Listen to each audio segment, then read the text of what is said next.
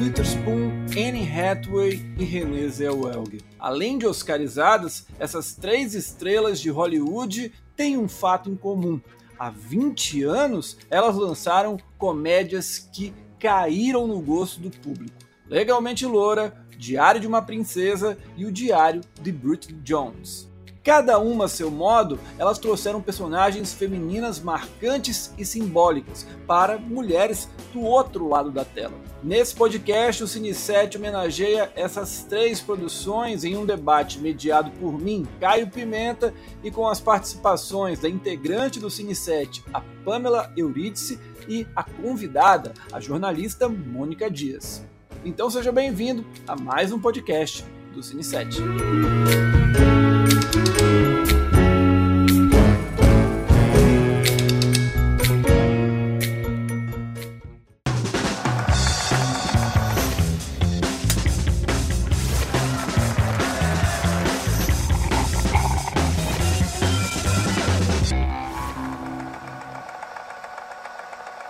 E para falar sobre esse trio de comédias dos anos 2000. Eu trouxe aqui a Pamela Eurídice, que agora está dando autógrafo por aí, nova integrante da Abracine, está sendo muito parada na rua, virou Juliette, como é que tá? Calma, que a gente ainda está em pandemia, né? Não dá para ficar sendo abordada na rua e tal, mas está sendo muito bom. Eu já participei de um curso da Abracine, inclusive recente, que foi sobre cineastas mulheres. Tem tudo a ver com o que eu tenho produzido nos últimos anos. E tô feliz, né? Finalmente realizando esse sonho de entrar na Bracinha. Muito chique, é assim mesmo, olha aí. Agora vai ter, eu sei que já estão contratando guarda-costas para você andar por aí, sair no jornal, enfim, é um negócio é, assim, incrível, né? E a nossa convidada de hoje é a jornalista Mônica Dias, daqui de Manaus. Mônica, seja bem-vinda, tudo bom contigo? Muito obrigada. Tudo bem, sim, eu adorei o convite. Eu passei o final de semana reassistindo os filmes. Foi uma nostalgia maravilhosa. E me fala uma coisa, como é que as pessoas podem encontrar os seus trabalhos? Onde é que as pessoas podem te conhecer mais? Caso o pessoal fale, poxa, eu gostei da Mônica, ela falou super legal, quero conhecer o trabalho dela, como é que elas podem fazer? Eu sou jornalista por formação, mas hoje eu trabalho com marketing e com fotografia para empresas. É uma, uma fotografia mais publicitária. Então vocês podem me encontrar pelo Instagram, é monicadia.s, porque a Mônica Dias já tinha, a Mônica.dias também, aí teve que ser assim. Ah, Mas lá tem meu trabalho, tem comentários, de vez em quando eu dou uma de jornalista por lá também, e é isso. Beleza, Mônica. Brigadão pelo convite. A Mônica também, assim como a Pamela e eu, somos de Manaus. Lembrando que você pode conferir os podcasts do, do Cine7 toda quarta-feira, saindo sempre às 19 horas, horário de Brasília, no canal do Cine7 no YouTube e no Spotify. E como eu disse lá na introdução, hoje é para falar de Legalmente Loura, Diário da Princesa e também o Diário de Bridget Jones. Vamos começar com Legalmente Loura, filme estrelado pela Reese Witherspoon, que traz como que é dirigido pelo Robert Luckett. Eu acho que é assim que se fala, se não for, peço perdão. Ele dirigiu além é, de Legalmente Loura, foi o primeiro longa da carreira dele. Ele dirigiu A Sogra com a Jane Fonda, Quebrando a Banca, A Verdade Nua Crua e Par Perfeito, entre outros filmes começar com a convidada de hoje, a Mônica. Mônica, o que, que você achou do filme? Você gosta do filme? É, qual é a tua opinião sobre ele? Assim, você falou, eu revi nesse final de semana. O que, que você tinha achado quando você viu pela primeira vez e agora? Foi muito louco isso, porque quando eu vi da primeira vez, eu era bem mais nova e eu tinha uma coisa assim de não querer gostar de rosa, de não sei o quê. Então eu lembro que o filme me causou uma certa. Será que eu gosto? Será que eu tenho vergonha de falar que eu gosto disso? E agora que eu já tô mais desprendida dessas coisas, eu amei o filme, eu achei ele sensacional. E ele subverte de uma forma tão leve e divertida que a gente até se pergunta: isso é caramba, isso é inteligente, por que que, tipo, é tão leve, mas ao mesmo tempo toca numas feridas de uma forma muito profunda, sabe? E é, principalmente para nós mulheres, né? E assim, é, eu sinto que dos três, ele foi o que mais trouxe coisas novas para os próximos filmes, sabe? Porque é, ele, a gente coloca ele na categoria de comédia romântica, mas na verdade ele é uma história de amor da Ellie com ela mesma, né? Ela descobrindo uhum. novas capacidades, ela descobrindo amor próprio. E foi assim, foi muito bom rever, sério. Eu achei. Me surpreendeu. Dos três foi o que me deu aquela coisa de eu devia ter prestado mais atenção nesse filme. Você assistiu na, na época que estreou o filme a primeira vez? Eu não cheguei aí ao cinema assistir, mas eu lembro que ele passava muito na TV e eu adorava ver filme repetido, então eu via bastante, mas assim, eu sinto que eu não absorvia direito o, que ele estava passando, eu só ria das piadas, sabe? E eu uhum. vi ele com uma sensibilidade maior agora, com 30 anos. E Pamela, me fala aí, você gosta do filme? Você assistiu agora pela primeira vez? Já tinha assistido na época? Como é que é a tua relação com Legalmente Louro? Ah, eu gosto muito do Legalmente Loiro. Desde, desde o início, né? Quando ele saiu, eu tenho essa relação de gostar, principalmente pelo final dele.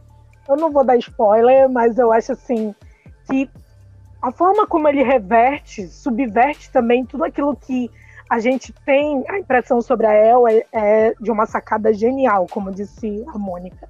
E eu gosto bastante do filme por conta disso, porque ele também acaba discutindo uma sororidade que na época não era uma coisa assim popular como é hoje, né? Não era uma coisa que era aceita como é hoje, e ele traz essa essa explora essa não é exploração o termo. Ele na verdade, ele consegue explorar essa questão da sororidade de uma forma muito rica, porque ele apresenta vários tipos de mulheres diferentes e ele coloca a El para aceitar ali tanto as mulheres que são iguais a ela, quanto as mulheres que são totalmente diferentes dela além de mostrar para gente que o problema não é não é a relação entre mulheres, o problema é o machismo. E ele discutiu muito bem isso, principalmente na caracterização dos personagens masculinos. E eu queria fazer um adendo rapidinho. É que é engraçado, quando a gente é adolescente, a gente se acha o topo do mundo, né? E eu tinha uma arrogância tão grande de achar que eu era uma pessoa diferente, eu era das, da, do grupinho das inteligentes e não sei o quê. E na verdade eu era um produto dos filmes que eu tinha assistido até então, que mostravam que para ser inteligente eu precisava ser mais sóbria, eu precisava ser menos feminina. E, e, o filme, e vê-lo agora de novo foi um tapa tão grande na minha cara, porque eu falei: caramba, é isso, você não precisa seguir o estereótipo do que é apresentado para você como modelo do que é ser inteligente, do que é ser capaz de fazer alguma coisa assim. E eu acho legal que ele faz isso tanto no primeiro quanto no segundo filme. A extensão do filme é toda essa discussão de como nós mulheres podemos ser o que nós queremos ser, da forma como a gente quer ser e aceitar uma da, umas às outras dessa mesma forma. Sim. É um filme que envelheceu, né, muito bem nesse sentido. E então, assim, que dá, porque quando a gente olha para a capa do filme, a gente olha nas imagens, a gente vê aquela pessoa, a, a Reese Witherspoon com aqueles óculos e tudo mais. Ele é um filme que engana, né, pela capa. É, é, e aí eu acho que vai um pouquinho né, nessa coisa, né, que a, a Mônica estava falando, né, que ela falou resistiu bastante, né, no pô, ah, é, é, bobo, é tolo, parece uma, muita frescura, mas que não, não, não acaba se, sendo bem, é, como eu vou dizer, ele acaba sendo mais do que ele aparenta, né? Ele tem uma capa, mas acaba se é, demonstrando maior. Agora, o que, que você acha, Pamela? Vai. É, no que, que você já falou? O que que ficou é, o que, que o filme funciona, mas e o que, que ele acabou ficando datado? Você percebe alguma coisa? Eu acho que tem um ponto que o filme fica datado, que é ele ainda reproduz estereótipos em relação aos LGBTs, né? A gente tem ali a figura de um personagem gay que ele é totalmente estereotipado. Fora os outros que aparecem no salão lá que a Paulette trabalha, que eles também têm essas características afeminadas que hoje em dia não, não é mais o que a gente vê e que eu acredito que naquela época, embora eu fosse criança quando ele saiu, também não era dessa forma. Então, acho que isso o filme se data, mas fora isso, ele envelheceu bastante bem, como eu já disse. E para você, Mônica? Eu concordo com ela. E algumas frases muito pontuais, assim, que eu não decorei de cabeça, mas que me causou uma estranheza quando eu ouvi, em relação à beleza, em relação a, tipo, apesar dela ser muito gentil, ela ainda solta uns comentários um pouquinho mais ácidos em relação à aparência, assim. Ela vê, aparece uma, a, a noiva do irmão, né, do, do cara que ela queria casar, e aí é, ela é uma pessoa bem fora do padrão, assim, ela tem os dentes maiores e ela tá numa pose feia, né, ela tá com os olhos meio fechados, assim, na foto. Ela fala assim: é isso que eu preciso para conseguir o cara de volta. Aí a mulher do lado fala: o que? Você é muito feia, tipo, você é desprovida totalmente de beleza. E eu falei: é, ok, isso é um pouco problemático, seria bem problemático agora. Ele ainda se apoia um pouco em padrões de beleza mais convencionais. E uma coisa também que a gente sente muita falta vendo hoje é essa questão da diversidade, porque só tem é muito branco, é um filme muito branco assim. É muita gente branca junto, sabe? E, e aí dá um, dá um pouco de agonia. É uma coisa até positiva isso, né? Que a gente já tá tão acostumado a ver uma coisa mais diversa que causa uma estranheza ver um filme tão branco assim. tão branco e magro. É, isso é, Acho que só é, tem uma personagem negra, né? Que é a juíza. Se eu não me engano, é só segundo, a juíza. Esse é no segundo. É no ah, segundo? Não, no primeiro, no primeiro a juíza, é verdade. E, e, e, e, tu percebe que ela é assim a pessoa mais sisuda também, faz umas coisas Sim, assim. Sim, ela é diferente é um dos outros. É. Ainda é, tem, tem essa coisa assim que era muito comum nessa época. Ah, uma coisa interessante, né? A Reese Witherspoon, ela naquele naquela época, ela tinha feito, por exemplo, assim, 96 cinco anos antes de Legalmente Loura, ela tinha feito Medo, que era um terror com Mark Wahlberg bem fraquinho. Mas aí em 98 ela começou uma escalada bem interessante. Ela fez Pleasant View, que é um filme muito legal com Tobey Maguire, que joga entre o preto e branco e o colorido. Depois ela fez com Alexander Payne em 99, Eleição. Aí fez um filme que eu acho que. Eu quero saber se vocês gostam desse filme, porque no final dos anos 90 foi um sucesso enorme. Segundas Intenções. Acho que até vale pra gente fazer um dia um podcast. Vocês curtem esse filme? Eu amo. Eu gosto. Pamela. A Pamela é de uma geração mais nova, assim. Que é... Eu não curto muito o Segundas Intenções. Quem sabe, revendo, eu tenho uma outra impressão sobre ele, né? E o interessante é que a Selma Blair tá no Segundas Intenções, se eu não me engano. E ela também tá no Legalmente Loira. Verdade. Aí, ó, ela ela parte, ela faz Little Nick com Adam, Adam Sandler, aí, coitada, né? Então, tem que pagar os boletos. Psicopata americano com Christian Bale e faz o Legalmente Loura. E tempos depois, é, em 2006, ela ganha o Oscar por Johnny and June. É, que é muito bom, inclusive muito bom, ela tá excelente no filme. É, quando você assiste assim, é, legalmente loura, dá para imaginar que ela viria a ser uma grande atriz ou quando você assistiu você falava, ah, assim, até vendo hoje assim e aí trazendo uma retrospectiva, você falava, pô, essa menina ia se tornar atriz que ela é hoje, porque além da, de uma atriz respeitada e tudo mais, ela é uma baita de uma produtora, tem uma influência enorme. É. É, como é que é para você olhar para Louise Witherspoon sabendo toda essa trajetória dela? Dava para imaginar, você acha? Eu vou te falar que isso é uma coisa que eu acho que engrandece o filme, sabia? Porque, assim, uhum. quando a gente pensa nesse tipo de filme, que ele realmente engana muita gente olhando assim à primeira vista, que é até engraçado porque é a mensagem do filme, né, de não julgar pela capa, uhum. é, se fosse uma atriz novata ou uma atriz conhecida por fazer besterol, eu acho que ele ia perder muita densidade. E eu acho que mesmo na época foi estranho vê-la nesse papel.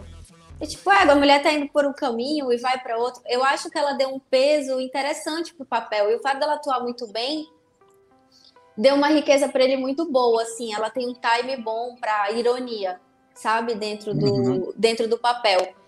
É, e eu gostei, eu gostei. Eu acho que assim, deu para ver que foi algo fora da curva e talvez assim, preciso prestar um pouquinho de atenção, porque se ela tá fazendo, deve ter algo a mais, sabe? Eu acho que foi isso.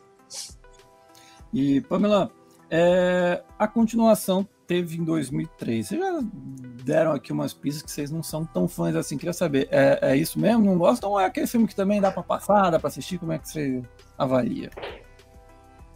Eu acho que é um filme como eu posso dizer? Ele é um filme bom, ele não é um filme ruim, ele traz um, umas outras discussões, né? Se no primeiro a gente via muita questão da sororidade, já no segundo filme a gente já tem uma questão ambiental ali, em Salve a Mãe do Bruce. Foi uma frase que ficou marcada na minha memória, quando eles fazem o, o protesto para salvar lá a Pincher. E tem a Regina King também, né, no elenco do segundo filme. Se eu não me engano, era numa época que ela tinha feito o Nova Cinderela também, ela ainda não estava. Não era a Regina King que a gente conhece hoje. Mas acho que é um, um bom filme também. Tem que ele também por algum lugar, né? Sim, ele também se apoia nessas relações, nessas relações femininas, né? Dessa vez subindo um degrau maior. Também a gente vê uma participação maior do Emmett, que no, no primeiro filme, se ele ele tem essa admiração pela El e ele acaba sendo também quebrando alguns preconceitos que ele tem. Acho que nesse segundo filme ele se esconde um pouquinho mais, mas dá o apoio que a El precisa. Acho que é uma, uma extensão do que poderia ser esse universo, né? É, eu acho que eu acho que ele era não é um filme assim que superou ou se igualou ao primeiro. Ele dá para ver que tem uma queda de qualidade no roteiro. Inclusive, se você assistir um seguido do outro, você percebe que eles imitaram muito a fórmula do, do primeiro. Então, ela faz uma amizade improvável, né? Que no primeiro é com a Paulette, no segundo é com o porteiro, e é sempre para enfatizar que ela trata todo mundo bem e que é essa gentileza dela que nos lugares mais incomuns que a leva a, conquistar as coisas, né? E a outra coisa também é que tem gente, as amigas torcendo, as amigas ajudando. E é, é a fórmula é muito, muito, muito parecida, assim, sabe? Até o, o momento do conflito lá com a senadora, Lembra muito a, a cena com o Callahan também, são os dois sozinhos, não tem um embate mais profundo. E aí, tipo, é, eu acho assim que eles pegaram o embalo em uma coisa foi um pouquinho caça-níquel, assim, na minha opinião. Porque eu, primeiro que eu queria, eu, eu senti uma frustração como fã do primeiro, porque eu queria vê-la advogando. E o segundo é muito mais político né? E ele é um bem mais, apesar do primeiro ser bem farofa, ele ele tem ali a jornada de, do herói da Ellie, sabe? Uhum. Ela ela tem o treinamento, ela tem a grande prova, tem o chefão final, que é a, que é o julgamento lá e tal, consegue conquistar todo mundo. E no segundo é mais assim, é mais farofão, sabe? É mais o negócio, o telefone da Delta Nu tremendo desse jeito, assim, são umas coisas assim meio espalhafatosas, eu acho. que, que é e, e, é uma pauta que também eles exploraram de uma forma muito superficial, que foi a do abuso de animais. Uhum. É, sendo que ela não conversa com uma pessoa que lutava por isso no filme, sabe? Aí eu acho que fica uma luta meio vazia, por mais que seja válida e muito atual, inclusive, né? é um assunto que as pessoas falam muito hoje, mas, mas eu acho assim que foi feito meio nas coxas, sabe? Só que não é ruim, não é péssimo, dá pra ver. É, eu, eu, concordo contigo. Eu lembro que quando eu assisti, eu assisti o primeiro, achei divertido, legal, um passatempo de boa. Aí o segundo ele já dá uma queda muito realmente pelo que você falou. Vou aqui adiantar, eu ia jogar essas perguntas mais pro final, mas eu acho que entre uma é, pauta e o, entre um filme e outro, eu vou colocando aqui para vocês. Então, Mônica, é... Queria saber de ti o seguinte: o que, que não pode faltar em uma boa comédia romântica? Qual é o, o segredo de uma boa comédia romântica? Eu queria saber qual é a tua preferida também. Eu acho que carisma e que dos atores, carisma dos atores. Até porque adiantando aqui o da Diário da Princesa, se você for parar para analisar friamente, a Mia é insuportável.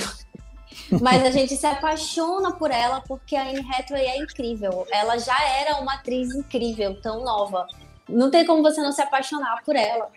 E, e isso é muito importante, porque não. E, e, a química, né? Porque a gente já viu também que existem atores e atrizes que são ótimos em drama, são perfeitos fazendo coisas muito complexas, mas em convencer a gente que ele tá apaixonado não rola. Parece que, que não, não acontece. A minha eu tenho algumas comédias favoritas. Eu acho que eu vou falar aqui as três. A primeira é, é, é até ridículo, porque eu não lembro do nome direito, mas é Harry e Sally. Sim, é com a Meg Ryan. A da Meg Ryan.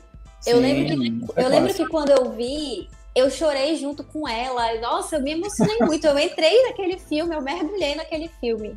E, e eu gosto muito da Meg Ryan, né? Então, assim, Sim. eu vou botar ele primeiro, mas a gente coloca aí mensagem para você junto, porque eu também gosto muito. Isso é bom, acho muito bom. E, inclusive, eu reassisti um dia desse, porque tá na HBO Max. E... É, um... é totalmente ultrapassado em pouco tempo, né? Esse, assim, tipo, tecnologicamente. Sim, tem muita coisa datada, mas assim, eles dois são tão incríveis, sabe? Que eu gosto de assistir, me dá um gostosinho no coração. Você Segundo é lugar, é um que eu acho perfeito, hum. do início ao fim, é Casamento do Meu Melhor Amigo. De eu sou louca por esse filme, louca, louca. E o terceiro não é tão bom quanto esses dois. Mas eu amo, eu não sei explicar. E eu acho que é pela química dos personagens, que é como perder um homem em 10 dias. Ah, assim, é, ele é até bem ruim hoje em dia, sabe? Porque também ficou, envelheceu muito mal. Mas eu gosto da dinâmica deles dois. Eu acho que eles funcionam juntos. Como diria um poeta, não existe razão nas coisas do coração. Então fica é. tranquila, tá de boa, a gente entende. Esse também filme, ah, é machista, tem um monte de coisa, mas quando você assiste, botou Aí vai, né? Enfim, eu, eu também curto. Eu Não, e, e nós três somos jornalistas, né? Sim. E, e ela faz umas coisas do tipo. As matérias eram muito ridículas. Era tipo, como não. Como convencer o guarda a deixar, você, a deixar você escapar de uma multa de trânsito? Ah, mas isso aí o pessoal já faz um BuzzFeed, pô. O BuzzFeed tá aí, faz uma lista. Ah, dá de boa. Hoje ela tá trabalhando no BuzzFeed, é editora do BuzzFeed. É. E Pamela, para ti, o que que uma boa comédia romântica não pode faltar? Ah, e já aproveito eu... pergunta que eu perguntei para Mônica e não perguntei para ti, a continuação de Legalmente Louro, por favor. Gostou? Só faz a pergunta da continuação, que eu acho que até esqueci, que eu fiquei embalada aí nas comédias que a Mônica gosta. Não, eu quero saber de ti o seguinte: é, da questão das comédias românticas e para aproveitar se você curte a, a, Legalmente Loura 2 ou não. Eu gosto do Legalmente Loira 2. Eu acho que uma diferença que a gente sente principal é que o primeiro é baseado num livro, né? E o segundo não tem a continuação do livro. Aí eles tiveram que se virar para construir o roteiro. Então a gente já vê a diferença a partir daí. E sobre as comédias, eu acho que o que não pode faltar é construção de personagem e construção do, do relacionamento. Como eu sou uma pessoa que gosta muito do conteúdo, de conteúdo, então eu presto muita atenção a isso. Como se cria essa química, que é o que no final acaba tornando a história realmente inesquecível, né? Eu gosto bastante do casamento do meu melhor amigo, como a Mônica citou. E eu acho que o que é interessante é a gente ver a personagem da Julia Roberts fazer tudo aquilo porque ela quer ficar com aquele cara. Então, essa construção de personagens, para mim, é muito importante dentro de uma comédia romântica. É, eu só vou colocar mais dois fatores aqui: uma trilha sonora boa e coadjuvantes também de alto nível. Coadjuvante, ele, por exemplo, no Casamento Mas nem amigo, sempre. Ah, mas assim, olha, as boas que eu lembro tem. Assim, a do Casamento do Melhor Amigo, por exemplo, tem um é. amigo que é o Hupper, Hupper Everett Scott. É. Você tem no Notting Hill o vizinho maluco. Aliás, todos ali são bem legais. Sim, a tá? família dele, né? A família é super legal. que mais? Simplesmente Amor não tem um, um que é, é coadjuvante, também não tem nenhum protagonista, mas todas as histórias funcionam bem, enfim. Eu acho que um, coadjuvante ele, ele dá um. Assim, ele, ele coloca um pouquinho mais ali. É, ele ajuda às vezes. Às vezes o, o casal pode não, não, ser tão bom, aí vai o coadjuvante, ajuda, enfim. Acho que funciona bem. Vamos falar de Diário da Princesa, filme que reúne é, uma estrela eterna do cinema, Julie Andrews, e uma estrela que era uma que estava em ascensão naquele momento, a Anne Hathaway. Mônica, você assistiu o Diário de uma Princesa? Você tem cara de que você assistiu o Diário de uma Princesa ou naqueles canais da Disney, da TV a cabo, ou na sessão da tarde? Qual foi dos dois? Foi um dos dois. Gente, esse era um dos meus filmes favoritos. De todos, assim. Eu amava esse filme. Eu não sabia nem explicar o motivo, sabe? Eu simplesmente era apaixonada. E eu acho que eu era apaixonada por elas duas. Elas são maravilhosas, eu acho. Elas têm um, um, uma relação incrível a, a, a, elas funcionaram muito bem juntas. E para mim, da época, é um dos melhores filmes que a Disney fez, assim. Porque é, é, é, engraçado, né? É 880. Ou o filme é inesquecível desses da Disney, assim, com gente mesmo. Ou você simplesmente nem, nem lembra que ele existe. E esse é um que, que fez muito sucesso, acho que merecido, acho que ele tem, tem um cuidado grande ali. E eu não li o livro, mas eu sei que eles não fizeram a pé da letra, né? As coisas, eles uhum. mudaram muita coisa. E eu acho que foram mudanças que, pelo menos para o telespectador final, ficaram boas, porque o filme faz sentido quando assistido sem, lido, sem a pessoa ter lido o filme. Lido o livro. Desculpa. Sem problema. E você, Pamela, curte o filme? Eu acho que dos três filmes que a gente vai discutir aqui, o que eu menos gosto é o Diário da Princesa. Na época que eu assisti, quando eu era criança, eu gostei muito, mas revendo depois, ele, para mim, ele foi perdendo assim o encanto que ele tinha. Eu acho que é porque é aquele, aquilo que surgiu no Twitter na época que estavam discutindo a questão de você ser cringe ou não. Adolescente é chato. E para mim a Mia, ela é muito chata e tudo, é tudo que envolve, exatamente tudo que envolve o universo dela é tipo não tem razão para ter tanto, tanto drama da parte da Mia, entende? Eram coisas que seriam facilmente solucionadas. Sim. Então, por conta disso, para mim, ele acabou se desgastando um pouquinho. Mas vai dizer que tu nunca sofreu com os dramas dela, assim, na adolescência e tal? Ou não? Queria, né? Que a minha avó fosse rainha lá de Genóvia e eu fosse. Não, fosse uma. Você tem que adaptar para a realidade brasileira. Ah. Mas tem uma coisa que, reassistindo o filme, me incomodou mais, que é a hum. questão hum. da aparência. Que a gente tem ali um processo de transformação feito nela, né? Ela e para mim, é, ela era linda, linda quando ela tinha o cabelo encaracolado. Ela tinha assim uma pureza nela que você olhava e via assim, ah, é uma pessoa que você confiaria. Que quando ela, ela alisa o cabelo, ela fica com cara de velha, entende? E aí a gente também sobrecarregam ela de maquiagem na parte específica Sim. da transformação, é muito estranho. Tem uma frase, eu até anotei essa frase, que a amiga diz para ela, quando a melhor amiga encontra ela pela primeira vez, diz para ela assim: "Quem te destruiu? Vamos chamar a polícia". E eu acho que isso descreve bem o processo de transformação da Mia durante o filme, de transformação física, né? Como pessoa, ela evolui bastante, isso é uma característica legal porque ela deixa de ser muito insuportável para ser só insuportável. Mônica, você como uma fã, eu acho que o fã muito fã. tá pedindo. Não, tá pedindo assim, uma defesa do filme. Eu, eu, concordo com ela em muitos pontos, porque eu tive esse mix feelings assistindo agora também. É, é, é, muito difícil você, mais velho, conseguir se identificar com a Mia. Mas quando eu era mais jovem, eu compreendia tudo que ela estava falando. Apesar de hoje eu olho e falo, meu Deus, a mãe dela é incrível, por que ela está sendo tão chata com a mãe dela? e aí. Só que o que é que acontece? Eu acho que esse filme tem, tem grandes problemas pontuais que, se resolvidos, ele seria assim atemporal e maravilhoso. A amizade dela é muito mal trabalhada, porque não parece que elas são amigas de verdade é, elas não se apoiam quando precisam. Não existe nenhum momento em que uma precise muito da outra que a outra ajuda. Elas sempre se criticam, sempre trocam farpas, e, ou então a Mia, tá, a, a Mia faz isso não ligando para a amiga dela, ignora, esquece que marcou o negócio, não entende que o programa da amiga é importante. Eu acho que falta a gente sentir essa conexão delas duas. Pô, elas eram as únicas pessoas que andavam juntas no colégio eram ignoradas pelos outros. Ela até fala no final que ela se sentia invisível. Então, a conexão delas devia ser muito forte. Devia ser aquela amizade que a gente gosta de ver, devia ser aquele coadjuvante importante que a gente gosta de ver. E não, ela tem um, um laço afetivo maior com o guarda-costas da rainha, que ela conheceu um dia desse. É o confidente, é com quem ela pede conselho, enfim, é estranho, eu acho isso esquisito. E o outro é que o romancezinho que tem, ele é muito ruim. E quando você é adolescente, o romance é algo muito grande na sua vida. Não é que nem o da Ellie, que ela já estava maior, mais velha, estava na faculdade, tinha muita coisa passando pela cabeça dela.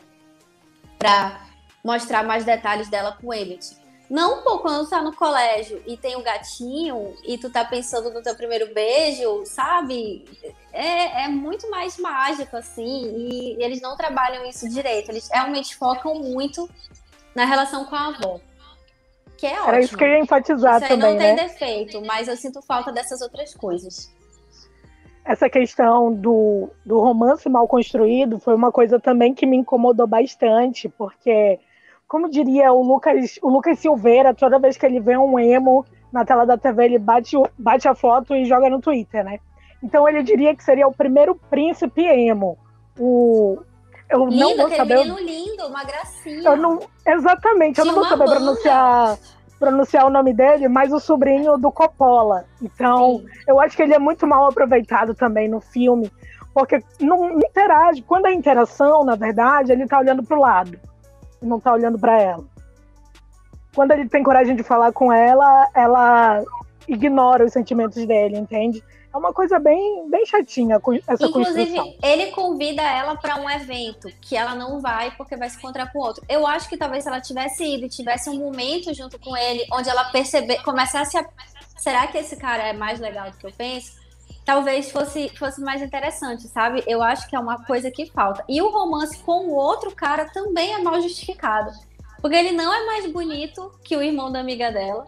Ele é muito chato, parece que ele tem 12 anos. Trata ela Ele só é popular. Então, em que momento foi que ela se apaixonou por ele? É só porque ele é, é, é, famosinho? Tipo, não é, não é palpável, sabe? A gente não sente esse amor que ela tem, essa vontade dela ficar com ele. Eu acho que os dois são ruins. Mas, assim, é óbvio. É, eu nem percebi isso porque realmente, quando eu era mais nova, porque a relação dela com a avó é muito bem trabalhada. Isso aí eu acho que não tem defeito nenhum. Elas são tá, tá muito bem equilibrado, assim. Eu acho que isso só é melhor trabalhado no segundo filme, quando o Chris Pine entra para ser o, o par romântico dela. Aí eles tentam construir essa relação entre os dois. Mas eu preferia que ela ficasse com o boy emo, sobrinho do Coppola. Ia ser perfeito. Sim. E Mônica, já que a Pamela falou, ela gosta um pouquinho mais, pelo visto, do segundo. Você é primeiro ou segundo filme? Eu prefiro o primeiro, mas é uma questão de sensação. É, eu não sei como explicar isso, mas o segundo parece que tem um orçamento menor. Isso me incomoda um pouco. eu sinto que eles cuidam menos dos detalhes, sabe? Da, da dos uhum. planos e tal. Ele é um pouco mais, assim, uma novela das seis do Alcir Carrasco. Que tem aquelas. Tana, nananana, sabe? Ela caindo na, na, na fonte tem umas coisas um pouco mais caricatas, assim, que, que me dão uma sensação de baixo orçamento. Aí eu sempre penso, ah, eles nem se preocuparam em fazer essa sequência direito. gostei, gostei da definição. Diário de uma Princesa 2, uma novela das seis do Valci Carrasco. Gostei. É, Mas eu é, acho que esse segundo, ele parece muito com o Príncipe Minha Vida. Eles tentam ali replicar algumas situações que acontecem no primeiro filme, que é o único que presta do Príncipe em Minha Vida. Eles tentam replicar nessa na continuação do Diário da Princesa, né? Principalmente por essa relação aí de um, um nobre com um quase nobre. Que o Chris Pine não é plebeu também. E Mônica, você estava falando, vou perguntar para Mônica porque ela foi que falou, eu amo o filme e tudo mais. Amava muito, é... sério, gente. Ele fez parte da minha personalidade, assim, eu acho. Ah, então, aproveitando isso, o que que você, assim, o filme ele traz algo novo para Disney ou ele é aquele filme que tudo se encaixa, tudo dá certo? O que, que você acha que fez ele ser esse sucesso? Porque a Disney lança vários filmes, tudo bem. Tem, como a gente falou, tem a, a Anne Hathaway, que na época ela estava no segundo filme dela, assim, segundo longa, de maior projeção. E tem a Julie Andrews, o que já ajuda a, a chamar atenção. Mas o que, que ele tem de tão encantador? Você acha que que bateu para uma Mônica adolescente e falou: pô, eu amo esse filme? Eu acho que eles acertaram no time do. Apesar de não trabalharem um romance, eles colocaram um, um, um, garoto que fazia sentido naquela época ser o par romântico de uma outsider. Porque eu não sei, eu não sei a Pamela, mas eu era doente para ter aquele namorado. Eu queria namorar com ele, queria que ele tivesse a bandinha, e Sim, ele, eu acho que até hoje. fantasiava aquilo, entendeu? E é, é, por isso que eu tô te falando que isso é muito importante para uma adolescente. Como é que eles se esqueceram de fazer esse direito lá? Então, mesmo ele não tendo muita fala, mesmo ele não tendo muita coisa, eu acho que toda garota que viu se apaixonou. A segunda coisa que eu acho é que a Anne Hathaway, ela, ela é uma pessoa muito bonita, mas ao mesmo tempo é uma pessoa que você consegue se identificar. Ela não é aquela pessoa extremamente inalcançável, meu Deus, eu nunca vou ser essa pessoa. Ela, tipo, eu consigo me ver em várias coisas como adolescente nela. O fato de querer estar tá toda jogada, de sentar errado na cadeira, de. É, é, eu acho que ela, ela representou muito bem aquela geração, sabe? As coisas na mochila, enfiar de qualquer jeito o negócio. São, são detalhes. Eu acho que esse filme ganhou sucesso pelos detalhes, sabe? E, uhum. e eu acho que pela Julie Andrews também. Eu acho que foi assim o equilíbrio perfeito, porque se fosse uma atriz não tão conhecida, eu acho que talvez não fosse, não chamasse tanta atenção, não levasse tanta gente pro cinema e as pessoas nem iam dar oportunidade assim para ver, sabe? Eu não sei como é que foi o buzz do livro aqui no Brasil, mas deve ter ajudado também, porque porque estava muito em alta fazer coisa de livro, baseado em livro nessa época. Tudo saía de algum uhum. livro adolescente. Sim. Bem, é, só algumas informações. Como eu falei aqui, a Anne Hathaway, em, no, em 2001, ela só tinha lançado, ela tinha lançado um outro filme, O Outro Lado do Céu. É um filme que, enfim, não, foi, não fez tanto sucesso assim. É, três anos depois, ela lança o Diário da Princesa 2 e leva um tempinho, ela, aí ela começa a fazer uma série de grandes filmes. Em 2005 teve Brokeback Mountain, O Diabo Veste Prada no ano seguinte, até chegar a 2009, onde ela consegue uma indicação por O Casamento de Rachel. E o filme é dirigido por um mestre dessas comédias românticas, um cara que, é, enfim, tinha feito apenas Uma Linda Mulher, filme que estourou a carreira da Julia Roberts, que foi o Gary Marshall, que além desse filme também fez Noiva em Fuga, que é uma, é uma retomada da parceria Julia Roberts e Julia Roberts e Richard Gere, e também fez. Aí depois, no, no, final da carreira dele, ele fez algumas porcarias. Quer dizer, não sei se vocês gostam, aí me digam se vocês gostam. Idas e Vindas do Amor, Noite de Ano Novo e o Maior Amor do Mundo. Esse Noite de Ano Novo, assim, que eu, eu, eu lembro e é terrível. Vocês gostam desses filmes? Eu não cheguei a assistir o, o... Não perdeu nada. É. Não perdeu nada. Pamela chegou a assistir? Eu assisti o Idas e Vindas e o, o Noite de Ano Novo. Eu acho que eu gosto mais do Idas e Vindas se eu não estiver confundindo. Não, é, tem, o... tem algumas histórias aí do, do Idas e Vidas que se salvam, mas tem outras que são é, o Idas e Vidas é um pouquinho melhor mesmo. Vou fazer uma pergunta aqui. Uh, eu estava pensando, e, enfim, e vamos lá, de improviso aqui. A Reese Witherspoon, de Legalmente Loura, venceu o Oscar por John and June.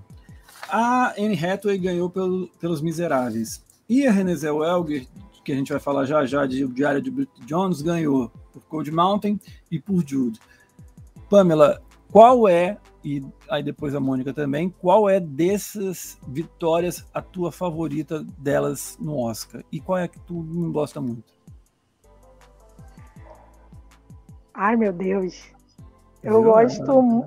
Pergunta assim de surpresa que é bom. Eu gosto da vitória da Anne Hathaway. Nos, nos Miseráveis foi que ela ganhou, né? Eu gosto, apesar Sim de ser uma cena assim, batida, ser cena Oscar. Mas eu, eu gosto dessa vitória dela, porque eu gosto da interpretação. Eu gosto de musicais e gosto da interpretação dela do, do A Dream, A Dream. Enfim. E para mim a pior foi a da a da Renée Zellweger por Jude. Embora eu ame Renée Zellweger. Mônica, ah, foi a minha favorita. eu amo esse filme, eu amo esse filme. E eu acho que eu gostei justamente porque eu não estava esperando que ela ganhasse por esse papel. Porque não é o tipo de papel que eu acho que ganha um Oscar. Eu acho que não teve drama suficiente no filme. Uhum. Pela parte dela, né? A personagem Mas é por dela... isso que eu não gosto, entendeu? Mas é porque, mas é porque eu acho que isso é uma coisa um pouco injusta do Oscar. E, e, eu vou citar até um dos filmes que eu sei que é um dos favoritos do, do Caio, que é Titanic. Que Se você for parar para pensar. Eu sou pessoa eu amo Titanic, eu amo Titanic. mas o que eu tô falando é: se você for parar para pensar, Titanic é uma história de amor. Apesar de ter ali o navio caindo, não é isso que deixa o filme na tua memória. É a história de amor, é, é bonito ver aquelas duas pessoas bonitas se amando, enfrentando desafios, não importa se você é pobre, eu vou ficar com você, vou contrariar minha família. É lindo, é lindo. E assim, eu sou uma pessoa que, que, mesmo sendo. Eu sou aquariana, então eu sou meio fria na vida em relação a essas coisas de relacionamento, mas em filme eu sou terrível. Eu choro e eu amo ver gente apaixonada em filme. Então, eu amo ver gente assim se doando, sabe? Uma história que parece genuína. E a Júnia, apesar dela não estar tá chorando, apesar dela não ter estupro, não ter aquelas coisas pesadíssimas, eu sinto que parecia tão sincero o que ela sentia, sabe? No filme. Ela me convenceu muito ali e, e, e eu gosto que não foi um papel. Ah, super Oscar, vai ganhar. Foi um papel que, tipo, trouxe algo novo pra premiação, sabe? Não é necessariamente aquela, aquele tipo de papel que vai ganhar. Mas é porque realmente eu, eu gostei muito do filme. E eu tinha uma mania de nenhum filme que eu gostava ganhava Oscar. Então, quando ganhou, me marcou muito, sabe? Me marcou muito, muito, muito. E não que eu não goste dos filmes que ganham Oscar, tá? Mas é porque vocês entenderam, né? Quando não, geralmente. Não são teus favoritos, não são teus favoritos. Isso. E aí, é... eu gostei muito desse, e eu acho que o que eu eu não vou dizer que tem um que eu menos gostei. Mas eu. Ai, gente, eu tô totalmente ao contrário da Pamela. Mas eu lembro que quando eu vi a Anne Hathaway. Nossa, que é bom, a gente gosta de ver treta. não, e gente, é uma coisa de sentimento. Eu vi a Anne Hathaway ganhando aquele prêmio e parecia que ela tava muito triste. Apesar de tudo, apesar dela estar tá ganhando o prêmio, parecia que ela tava numa fase da vida dela não tão feliz. E depois acho que falou que ela tava meio triste, meio, teve um pouco de depressão e tal. Ela até ficou bem afastada, né? É, tava muito magra e sei lá, eu sentia que ela tava sendo sugada, não tava sendo ela mesma, sabe? E, e me causou um, Mas a personagem exigia isso, né? Aquela. Não, sendo não, advogada sei, de é defesa é... aqui. Mas eu acho que, apesar dela ter sido brilhante da personagem, não foi assim. Quando ela, quando ela tava no palco, não parecia que ela era ela, entendeu? Parecia que ela ainda tava muito imersa na personagem. Eu acho que foi uma personagem muito difícil de fazer. E e deve ter levado ela para um lugar um pouco fundo. E eu não conheço, não sei se isso é verdade, mas foi a impressão que me passou. Não, e eu lembro que me causou um desconforto, entendeu? Quando eu vi. Não que ela não merecesse, ela mereceu. Mas eu acho assim, será que você ganhar um Oscar merece a sua saúde mental? Joguei a bomba. Ah! Simone Biles, nossa. É, o que, mas, mas assim, ela falou sobre isso. A Anne Hathaway falou, ela também disse, disse que estava muito pressionada porque ela chegou naquela cerimônia como a grande favorita, indiscutível, tipo Leonardo DiCaprio, Joaquim Phoenix, ou seja, se ela não ganha, seria uma Glenn Close da vida com a esposa, ela sentiu essa pressão, além da questão do, do trabalho no filme. Das que eu, eu vou agora contemplar todas as duas que não foram citadas. Para mim, o melhor, eu não, não sou nenhum fã de nenhum dos, dos quatro trabalhos, mas para mim é melhor. Eu gosto da, Johnny, do, da Renée Zellweger, Renée Zellweger, da Reese Witherspoon em John and June. Eu, eu sabia ela... que você ia falar isso. Eu gosto, eu gosto. Eu tava com esse pressentimento. Mas eu, eu acho assim, é porque eu acho que dos quatro é o mais diferente. Assim, não é o que seja mais diferente, né? Mas eu acho que é o que vai mais fora da curva. É o menos dramático, é o menos intenso de todos, mas que tem o drama ali, tem a sacada irônica, tem um pouquinho de humor, a parte que ela canta, eu acho que é uma atuação completa. E a que eu não gosto tanto assim é da Renée Zellweger em Cold Mountain. Talvez aí entre um pouquinho da questão do filme. Eu acho o filme uma coisa sem graça. Ele vai, ele bebe na fonte do Titanic, ele tenta fazer um drama e tal, mas não, não rola. É um filme muito chato. E ela também vai junto. E a Mônica, a partir de agora, que falou muito bem do Titanic, está convidada a todos os podcasts. do eu Cine. amo, eu amo esse filme. E Mônica, você falou que você é manteiga derretida assistindo comédia romântica. Pamela, você também é manteiga derretida ou é tipo, ah, não, eu sou fortuna, não choro? Como é que é? Eu fico mais indignada, sabia? Vixe, Quer dizer, no, casa... no, no casamento do meu melhor amigo, eu, eu choro. Vou confessar que eu choro naquela cena final que ela tá dançando lá com um amigo. Muito bom. Eu acho muito triste. Mas, por exemplo, um filme como Muito Bem Acompanhada, que é uma comédia que eu amo, assim, eu fico indignada com o personagem da Amy Adams. E, eu, e a, acaba acontecendo isso em muitas outras comédias, tipo Noivas em Guerra, que também tem a Anne Hathaway, Mas o Vestida indigna? Casar. São os personagens coadjuvantes que tu gosta. Ai, olha, isso aí é implicância comigo, não é possível.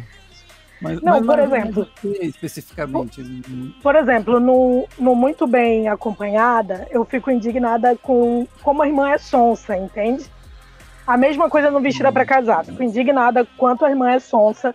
Já no o outro que eu citei, acho que foi o Noivas em Guerra. Eu fico indignada com o noivo, que é o, o Chris. O outro Chris, que é o. que tá na Guerra do Amanhã. Esqueci o nome dele agora. O Star-Lord. É, Chris Pratt. Eu fico indignada com o personagem dele, que não faz nada pra ajudar a noiva. Ah,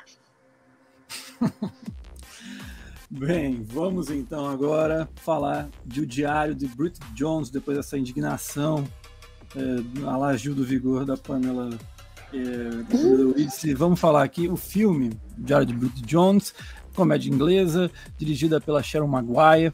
Ela, além desses filmes, não fez tanta coisa assim. Ela fez Incendiário em 2008, sete anos depois é, do, Brit- do primeiro Brit Jones, depois fez o Bebê de Brit Jones, que é o terceiro filme, e depois fez Fada Madrinha em 2020. Ela não faz tanta coisa assim para o cinema. É, e o filme rendeu uma indicação para Renée Zellweger no Oscar de 2002. Ela foi indicada, foi até uma surpresa ali. Até cheguei a falar isso num, num, num vídeo para o canal do Cine 7 no YouTube. E no elenco, além da Renée Zellweger, a gente tem o Colin Firth e o Hugh Grant, que é um Isso. habituê de carteirinha desses filmes. É, Mônica, o que, que você acha do filme? Você gosta e para quem que você torceu? Colin Firth ou Hugh Grant? Eu gosto desse filme. É, eu gosto mais dele hoje do que eu gostava quando eu era mais nova, porque eu entendo melhor a personagem. É, eu lembro que quando eu era mais nova, eu não conseguia entender o desespero dela por querer alguém. Uhum. Mas agora, mais velha, eu entendo. Porque é uma pressão da sociedade muito grande. Realmente parece que você só tem alcançou sucesso quando você tá com alguém. Eu lembro que eu cheguei a sair da casa dos meus pais é, antes de ter um relacionamento e tal. E eu lembro que quando eu encontrava os amigos dos meus pais em supermercado ou em alguma loja, eles falavam: Ah, como tá seus pais? Eu falei: Ah, não sei, faz um tempo que eu não vejo. Ah, você não tá morando com eles? Aí eu falava: Não. Você casou? Aí eu falava: Não. Aí eles me olhavam instantaneamente com uma cara de decepção. E eu tava feliz, mas parecia que tinha algo errado na minha vida pra eles, sabe? E aí, quando, quando eu comecei a sentir isso mais na pele, eu comecei a ter um pouco mais de empatia pela personagem. E entender o porquê que ela se sentia daquele jeito. E eu acho que, apesar dele ter muitas coisas politicamente incorretas, ele envelheceu bem, porque a personagem é assim, os amigos dela são assim, eles não são vendidos como bonzinhos, eles são realmente pessoas com ideias, com defeitos claramente expostos ali. E eu sou completamente apaixonada pelos dois. Completamente. Eles Ah. são o meu biotipo de beleza ficar perfeito. tudo.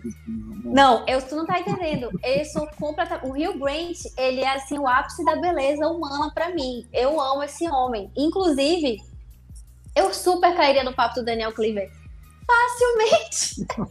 Facilmente eu seria uma vítima dele. Porque eu vejo o filme, eu sei que ele não presta, eu sei como termina, mas eu falo, vai, vai, Bridget, só vai, ele é muito gostoso.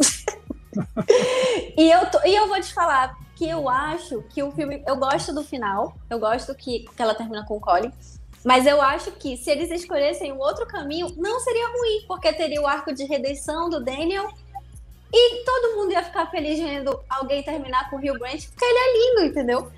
Que, e, e, e eu gosto do filme por causa disso. Eu acho que ele tem um grande ponto alto de ter conseguido reunir esses dois atores no ápice da beleza deles também. Eles nunca estiveram tão lindos quanto nesse filme e qualquer mulher ama ver isso. É sério, é tipo, é, você fica feliz. Eles aparecem, tipo, sabe? Tipo, ai, olha aí o Hugh Grant falando da saia dela. Ah, tipo, é horrível.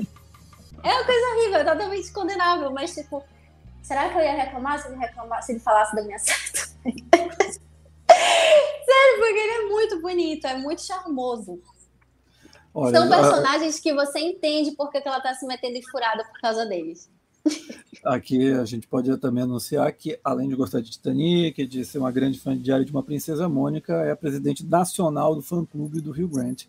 Então... Se você observar, se você descrever o meu atual namorado, ele tem coisas que lembram o Hugh Grant, aquela, né, forçando uma barra. Não, mas é porque é alto, tem o cabelo liso partido no meio, o narizinho bonitinho. Então, assim, eu amo, ele é realmente meu biotipo de beleza. Quando tem alguém parecido com o Rio Grant, minhas amigas já sabem que eu vou achar bonito. Ai, meu Deus, foi a minha gata, desculpa. Gente. Relaxa, lá. E aí, Mônica? Eu fico até nervosa, Caio, desculpa, eu achei muito lindo. Só lembrar dele já, já cai tudo, desaba tudo, enfim. É, acontece, acontece. Eu tenho assim com Emma Stone. Vamos lá. Você é assim apaixonada pelo Rio Grande também ou é mais Colin Firth? Ai, meu Deus, que responsabilidade, né? Falar depois dessa declaração da Mônica. Porque eu acho o Colin, o Colin não, o, o Rio Grande, eu acho ele bonito. Desde que eu assisti nove meses, eu, eu era bem criança e eu olhei assim, meu Deus, que homem lindo. E aí depois eu vi a razão. Sim, depois eu vi a razão do meu afeto, que a, a Jennifer Aniston fica apaixonada por ele, ele é gay ele não fica com ela. E eu lembro que eu fiquei muito triste quando eu assisti isso, porque eu me senti no lugar da Jennifer Aniston, apaixonada por ele e ele não ficando com ela. Enfim. Eu acho que em cada momento da vida você vai gostar de um deles diferente. Então teve um momento da minha vida que eu gostava mais de Daniel Cleaver. Hoje, já um pouco mais madura, eu prefiro o Mark Darcy. Você prefere? Olha, eu acho que a Mônica não gostou dessa preferência. Não, mas é, eu concordo com ela. É porque o Daniel Cleaver é mais divertido, ele é mais charmoso, ele é mais apaixonável mesmo, assim, o personagem, né? O Daniel Sim. Cleaver. Porque os dois atores são muito bonitos. O Mark, no filme, ele é muito sisudo, ele é muito calado. Mas é óbvio, se você quer ter um relacionamento sério com alguém, é bom você investir numa pessoa que não vai seja conhecida por trair os outros, né? Sim. É tipo, é uma escolha realmente mais sábia, assim. Eu acho que quando você quer, como a Mônica colocou, quando você quer se relacionar, você quer se relacionar com o Mark Darcy. E tudo que ele faz por ela ao longo dos três filmes é, é uma declaração de amor que ele não precisa falar. Lembra que lá no final, já vou dar spoiler, desse aqui eu não vou me importar em dar spoiler. Tá Lembra no final do, do bebê, do bebê de Bridget, que ele diz que mesmo se o bebê não fosse dele, ele ficaria com ela. E é, toda... isso é uma declaração de amor muito grande mesmo. Sim, tudo que ele faz, quando ele, ele não deixou os clientes falarem com nenhum, com nenhum outro jornalista, disse que era para dizerem nada a declarar, e deu a, a e deu o privilégio para ela, né? Deu a prioridade para que ela pudesse entrevistar os clientes, aí já foi a primeira declaração.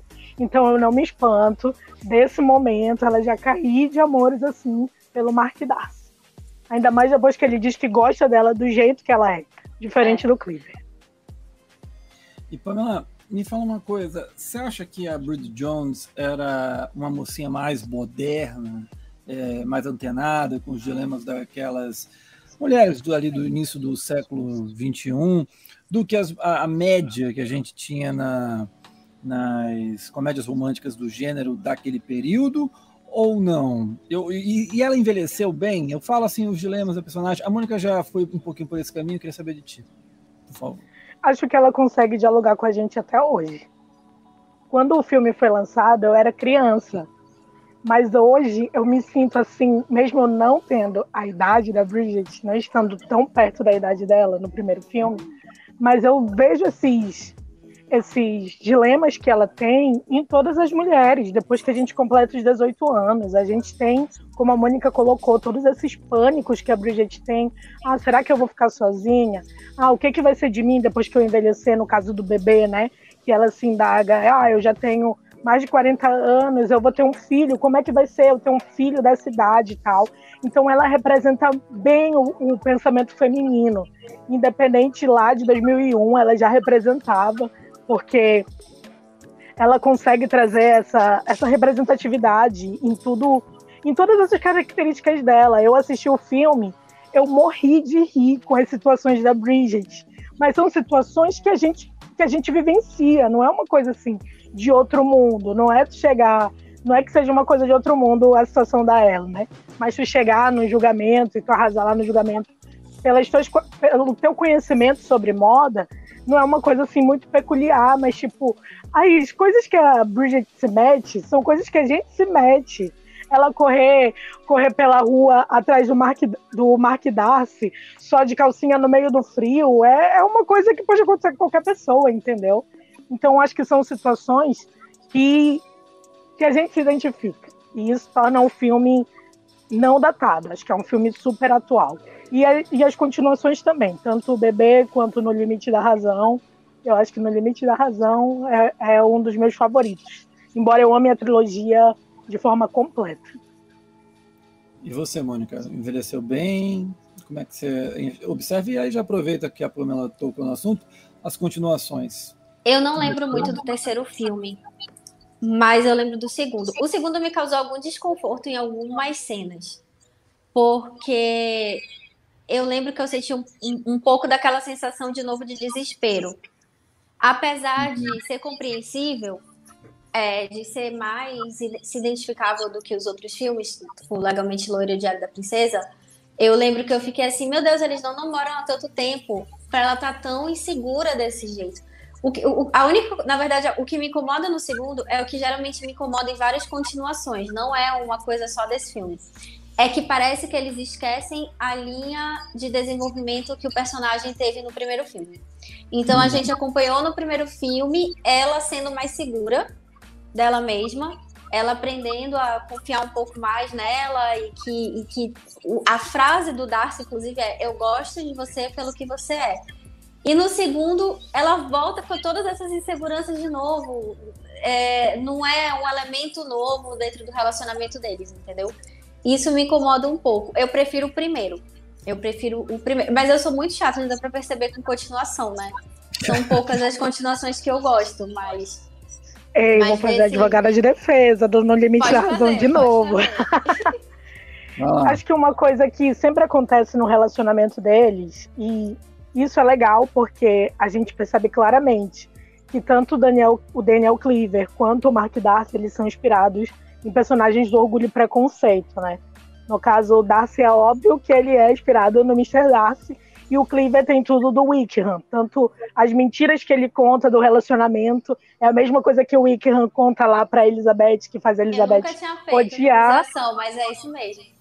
É, que faz a Elizabeth odiar o Darcy e tal. Eles trazem muito esses elementos da Jane Austen. E por conta disso, e do Mark nunca deixar claro, assim, ele diz: Eu gosto de você pelo que você é, mas depois ele viaja. Mesmo que ele volte, ele vai embora. Ele sempre deixa esse ar de insegurança, mesmo que ele seja o mais seguro do que o Cleveland. E eu acho que é justamente esse ponto que tu chega numa idade, tu, tu curte o Daniel Cleaver, porque ele fala, ele comunica o que ele tá sentindo, ele não tem, ele não esconde o que ele tá sentindo. Mesmo quando ele não gosta, ele deixa claro que ele não gosta. E o Darcy ele é muito, muito calado. E isso faz com que ela continue tendo as inseguranças. O Darcy sabia, por exemplo, que a, a secretária dele era lésbica, mas nunca contou pra, pra Bridget. E fez a Bridget achar que. Vou entrar nesse ponto. Que talvez eu também não goste do segundo, mas é uma coisa muito pessoal. Aí eu não tô querendo dizer que é um defeito, um grande defeito do roteiro é que justamente os dramas sempre envolvem trabalho, especificamente no do segundo. E eu odeio quando alguém presta o meu trabalho. Quando alguém é, ah, não, mas tu tá indo mesmo fazer isso? E quando, quando eu faço o filme, eu de fato trabalhava em redação. Então tinha dias que eu chegava muito tarde, tinha dias que eu ia, por exemplo, cobrir um show, voltava para casa 4, quatro horas, 6 horas da manhã, e aí parecia, não, eu não estava me divertindo, eu estava trabalhando. E por acaso, em algum momento eu posso ter me divertido. Qual é o problema disso?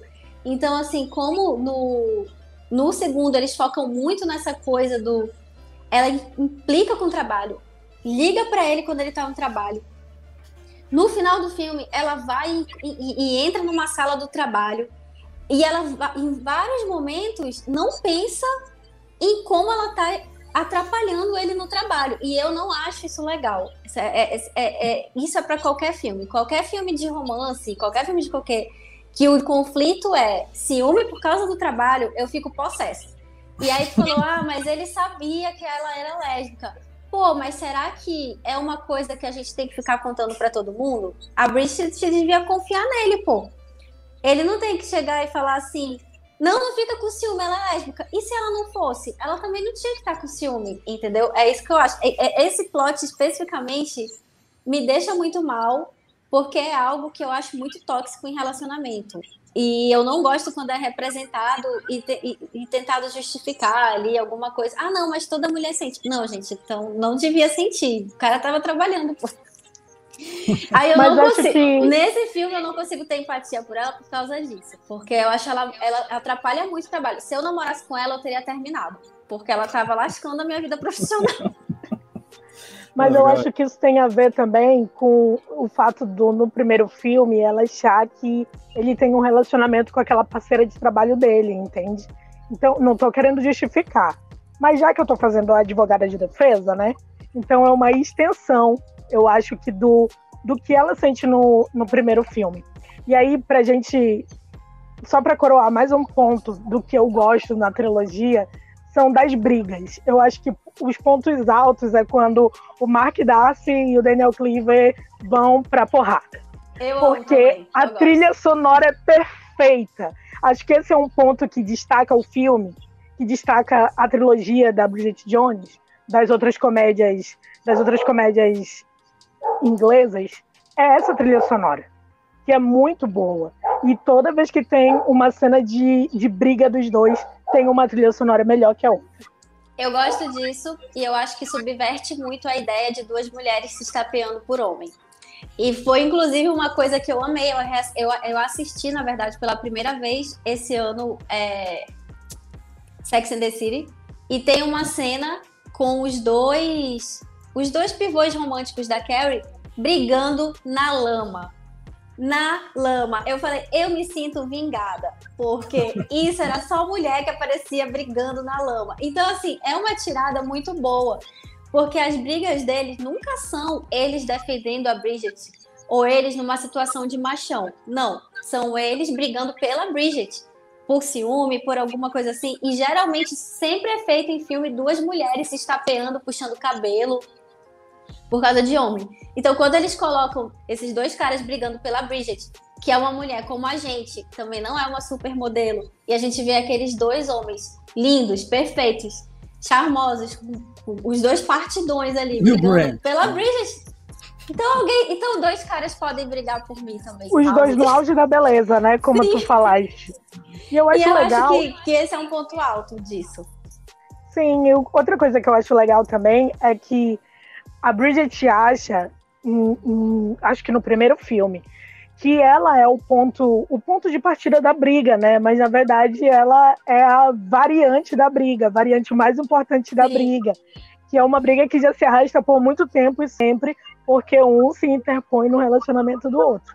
Acho que Bridget Jones é um filme riquíssimo, eu amo, eu amo a trilogia de forma geral. Só, só para completar, a, a coisa do do Orgulho e Preconceito, que realmente também os dois já tinham problemas anteriores, que é uma coisa que, olha, agora eu vou rever só por causa disso. Eu adorei essa, essa comparação, é muito boa.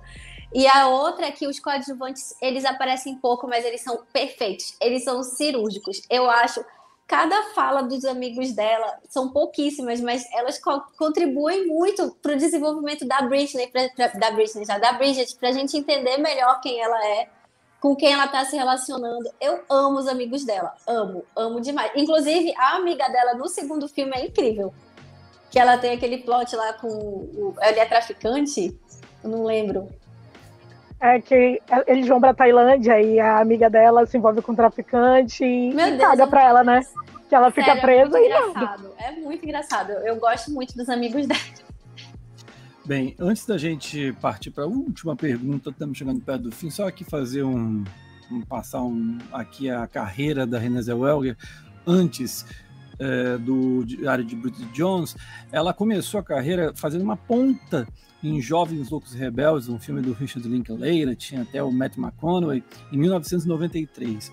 Aí fez uns filmezinhos bem mais ou menos, foi quando ela, em 96, fez Jerry Maguire com o Tom Cruise, e aí mudou o patamar da carreira dela. Fez em 2000, um ano antes, do Brit Jones, Eu, Eu Mesmo, Irene. Eu não sei se vocês gostam, mas eu acho uma bobagem maravilhosa aquele filme. Eu gosto também. É, pois é. E tem a enfermeira Beth, que ela foi indicada e ganhou em, do, em 2001 o Globo de Ouro. E aí, como eu falei, ela foi indicada ao Globo de Ouro e ao Oscar pelo Brit Jones. Depois veio Chicago, mais uma indicação ao, ao Oscar, ganhou o Globo de Ouro. E no ano seguinte, Cold Mountain, o Globo de Ouro venceu e também o Oscar de atriz coadjuvante. Meninas, é, vou começar, deixa eu ver, com a Pamela. É, além do, do, do Rio Grant, né, que, enfim, vocês já mostraram toda a paixão de vocês, queria saber o seguinte: tem quatro casamentos e um funeral, Notting Hill, Simplesmente Amor, entre outras comédias românticas britânicas. Eu queria saber qual é a diferença dessas comédias que conseguem ser tão fazerem, fazerem tanto sucesso? Qual é o segredo da comédia romântica britânica? É o humor britânico? É, é, são os atores? É o, enfim, o que você acha que tem esse, essa coisa que funciona tão bem? Eu acho que eu vou listar três coisas, mas se eu aumentar ou diminuir, esqueçam que eu falei três. Enfim, eu acho que a trilha sonora, como tu pontuaste antes, a trilha sonora desses filmes, ela é impecável. Eu amo a trilha sonora da Bridget no início, quando ela tá sozinha e começa a tocar All By Myself, que é casa perfeito. completamente. O Simplesmente Amor, por exemplo, a trilha sonora também é perfeita. Amo quando toca Wherever You Will Go, não só porque eu gosto de The Calling, mas porque encaixa completamente, entende? Então acho que a trilha sonora é muito boa. A construção dos personagens, que foi uma coisa que eu falei que para mim na, na comédia romântica não pode faltar, eu acho que em todos esses filmes tem uma construção desses personagens, a gente sabe quem eles são e eles não são assim mocinhas indefesas, eles não são 100% bons. Sempre tem alguma coisa ali que, que é como a gente, é uma coisa assim que eles não são perfeitos, entende? Acho que isso também é importante. E a construção dos relacionamentos entre eles. Que é sempre uma construção, é, uma construção real, não é uma construção do nada, como os besteróis americanos que a gente assiste. Que são construções raças. Acho que a construção deles é melhor trabalhada. E o humor britânico. Eu acho que não envelhece, entende? O Bridget Jones foi lançado lá em 2000, 2001, mas tem muitas situações que a gente ri até hoje do que acontece no filme. Então acho que o humor, a construção dos personagens e a trilha sonora são três pontos chaves para a comédia britânica. E para você, Mônica, o que, que é, você sente que tem de diferente as comédias britânicas, além do Rio Grande? Eu acho que tem um desprendimento muito grande dos personagens tanto os protagonistas quanto os coadjuvantes. Eles não têm medo de colocar pessoas de verdade, pessoas sem aquela aparência cinematográfica ou uhum. então uhum. extremamente caricatas. E isso também se reflete nas roupas. É, eles não ficam tentando pegar uma trend de visual, é uma coisa mais orgânica, eu acho. E eu acho que isso é, é muito gostoso de assistir porque você consegue mergulhar com mais facilidade naquele ambiente, assim. Até quando tem algo peculiar, faz sentido, porque não é muito forçado, não é uma coisa coadjuvante do filme do Adam Sandler, que é óbvio, é a proposta do filme, mas é sempre algo muito surreal, sabe? Sim. Tipo, não é só alguém que gosta de colocar chapéu. e, e a trilha sonora é uma coisa que sempre chama muito a minha atenção. E faz muita diferença, né? Porque eu acho que é o que consegue deixar realmente o filme inesquecível. É um problema, inclusive, de Diário da Princesa e Legalmente Loira. As trilhas sonoras são muito genéricas, não tem nenhuma música assim que realmente chame a atenção, que reflita aquele período.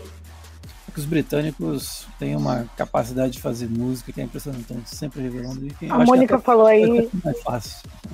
A Mônica falou aí da questão do corpo, né? Já que a gente discutiu o Rio Grande, eu lembrei do Simplesmente Amor, que todo mundo critica muito o par romântico dele no filme, porque ela é uma mulher com curvas, né? E, e, e é muito lindo o relacionamento deles, os dois juntos. Então, isso é uma característica muito positiva, realmente, do, das comédias britânicas, fora o que a gente já citou, né?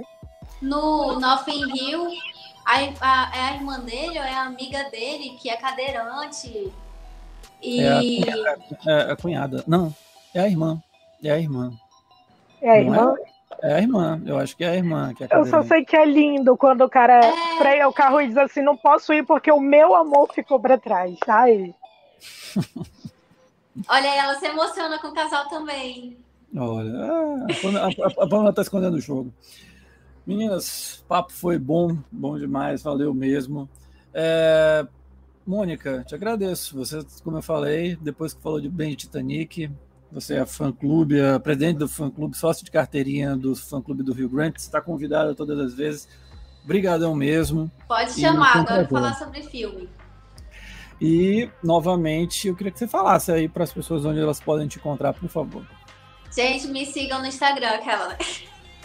Arroba monicadia.s. Tem muita coisa legal lá. E eu falo de filme e de série lá também, de vez em quando. Tem que falar mais, inclusive. então, já, já, já começou, pode falar desses aqui, já fazer lá uma. uma já vou fazer propaganda. Olha, Me fala quando sai, cara. Não, vou, vou te passar certinho. Mônica, brigadão. Pamela, valeu. É, cuide, contrate aí seus seguranças e você está muito famosa. Então é isso, gente. Esse foi mais um podcast do Cine 7. Lembrando sempre que, além do podcast, que você pode encontrar no Spotify e no YouTube, a gente tem o nosso canal no YouTube com vídeos e também o Cineclube, Olhado Norte agora, e o nosso site cine7.com.br. Até a próxima, muito obrigado. Tchau. Tchau.